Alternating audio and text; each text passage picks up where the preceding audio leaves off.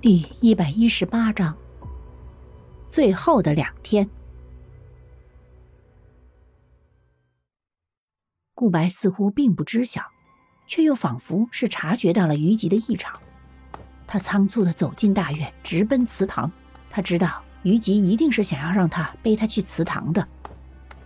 他的脚步越来越凌乱，呼吸紊乱，可是顾白却没有放下虞姬的举动，甚至是想法。祠堂门外，顾白汗流满面，来不及擦拭额头上的汗珠，顾白一脚踹开房门，走了进去。此时的王家祠堂仿佛是被蝗虫扫过一般，牌位凌乱的扔在地上，破旧的风铃发不出一丝声响，那个八卦盘也不知是被谁扯去拿走，而放在桌子上的族谱也同样消失不见。顾白小心翼翼地将虞姬放平，躺在地上，然后连忙将自己脖子上挂的小骨盘拿了出来，捏住虞姬的下巴，将拇指盖那么大的骨盘放在虞姬嘴里，让她含着。做完这一切，顾白就听到外面属于西雨言辞犀利的声音传了进来。顾白来不及躲开，就在他刚刚站起身来，林夜与西雨也从外面走进了祠堂。林叶与西雨似乎有些惊讶，顾白居然会出现在王家祠堂里。他们不约而同的相视一眼，厉声呵斥：“大胆小鬼，居然敢冒充顾白！”顾白一愣，被他们二人的话整懵，呆了呆，才开口说：“林叶、西雨，你们没事吧？”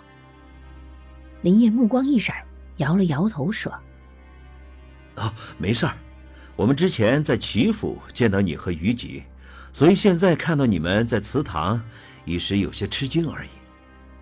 西雨一脸吃惊的看着林叶，完全没有想到林叶会这样说。然而让他鼓起勇气拆穿林叶的谎话，西雨却没有这个胆子。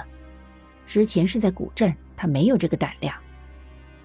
顾白因为忧心于吉，所以根本没有在意西雨这一过于异常的举动。林业眯起眼，冷冷看了一眼西雨，警告的哼了一声，才说：“我们原本是想要等你和于吉的，可是没过多久，杨芳不知道怎么回事儿突然发出一声惨叫就死了。我们不知道原因，也就不敢待在那里了。你不会怪罪我们吧？”顾白一怔，垂眸看向躺在地上的于吉，抿了抿唇，才说。我知道此事和你们没有什么大关联，即便你们选择离开古镇，也没有关系的。林叶目光一闪，顺着顾白的目光，这时才发现于吉居然在地上躺着，不由得心里咯噔一声，暗叫坏事儿，居然忘了告诉顾白于吉身上有尸虫一事。正欲开口，西雨却发话了：“于吉是死了吗？”顾白眸子一冷。抬起头看向西雨，带着几分试探说：“为什么只有杨芳和于杰二人出事？你与林叶怎么安然无恙？”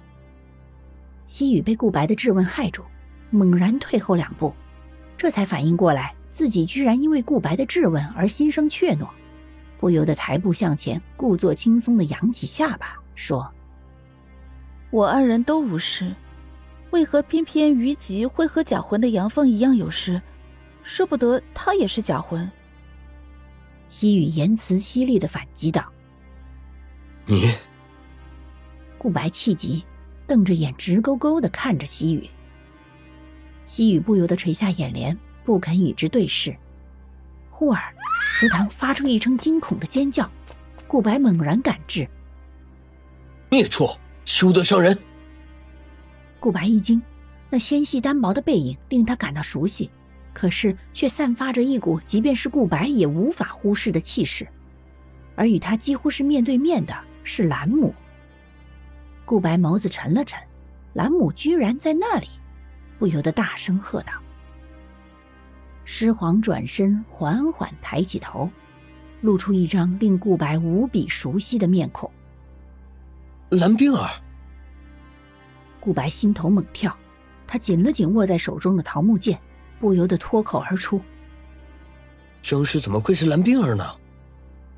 顾白心中又惊又恐，看着蓝冰儿，又看了看兰母，不由得脱口说道：“这时候，兰母没有回答顾白的话，她显得异常冷静，看着顾白，冷声说：‘你就是顾家的小子吧？真是得来全不费工夫。’”